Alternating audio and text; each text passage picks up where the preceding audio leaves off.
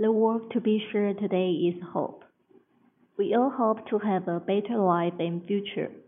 After COVID-19, our beautiful life become miserable. Now we just realize you cannot only have hope, you have to try hard and work hard. Otherwise, beautiful life will disappear. We have to prepare and get ready. Then we will never be hurt.